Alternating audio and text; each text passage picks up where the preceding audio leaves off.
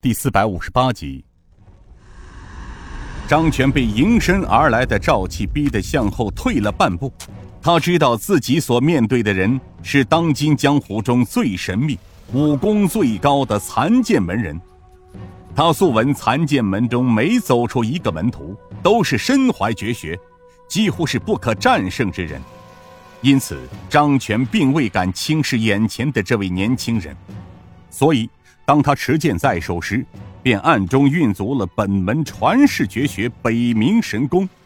他想，你一个二十岁左右的年轻人，虽说出自残剑门，任你武技再高，但内力有限，绝不可能与他这数十年的修为比内力。可是，当他第二次加大内力，而尹建平却面对他轻而易举的步步逼近，甚至还两手空空，毫无防备。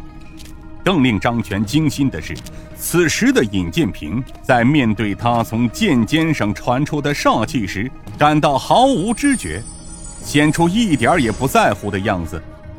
他心惊之际，手中的长剑再次挥舞，一股强劲的剑气再度发出，直逼尹建平全身的要穴。尹建平微微一笑，向前又迈出了一步，这一步让张全更加惊恐万状。他瞬间明白了，直至现在，对方还未有动作，仅凭自身发出的护身罩气，就把他逼得节节后退。尹建平轻声又道：“怎么，你还不甘心放弃？你的北冥神功修炼到第七层了吧？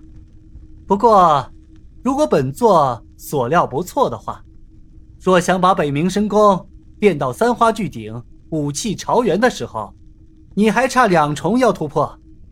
可惜的是，你终日骄奢淫乱，阳气早失，你这辈子恐怕是难以修炼成了。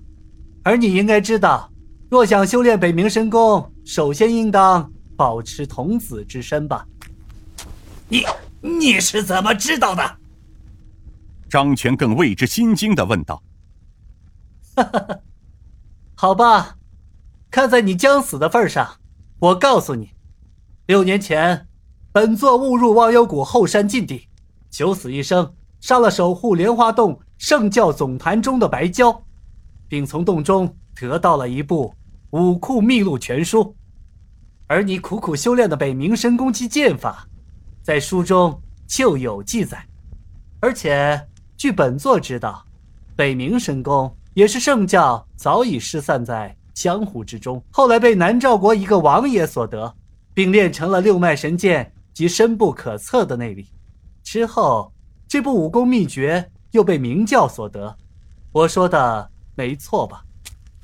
你得了武库全书，这么说，从百年前就传说连教总坛在忘忧谷后山之事，竟是真的？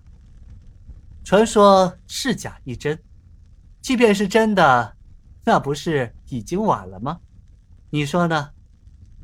张全有些沮丧的道：“是啊，你说的没错。现在即便知道是真的，又能怎样呢？”嘿。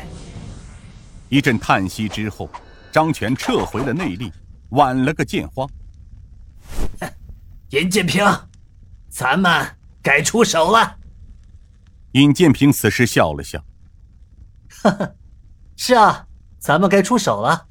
本座也想看看，你除了北冥神功练到了第七重之外，北冥神剑上有多少惊人的杀招啊？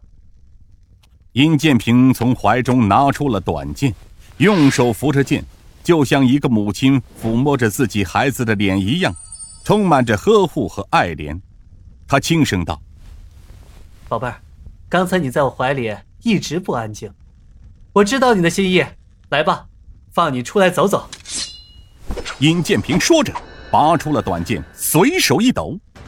就在尹建平拔出短剑时，太师张权惊呼道：“你，这是传说中的青芒剑？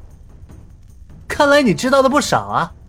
你说的对，它剑名星芒，又叫七星龙破。”他刚才下来时就一直不安的在本座怀里跳动，你应该知道，此剑一出，必然见血而收。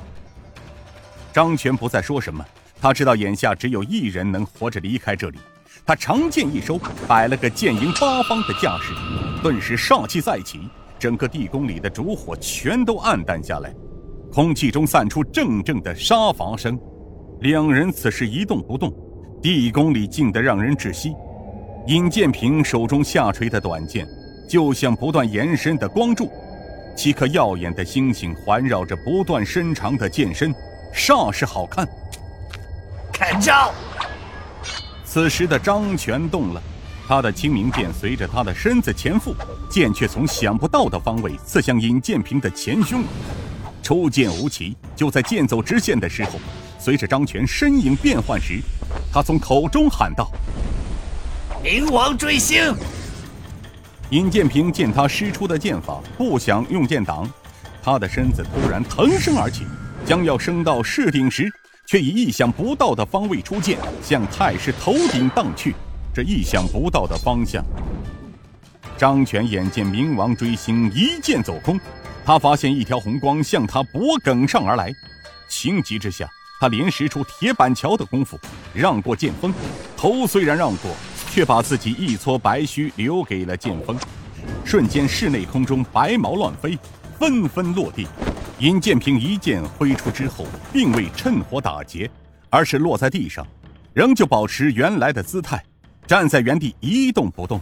尹建平看了看地上的白须，笑了笑：“哈哈哈，北冥神剑也不咋样啊。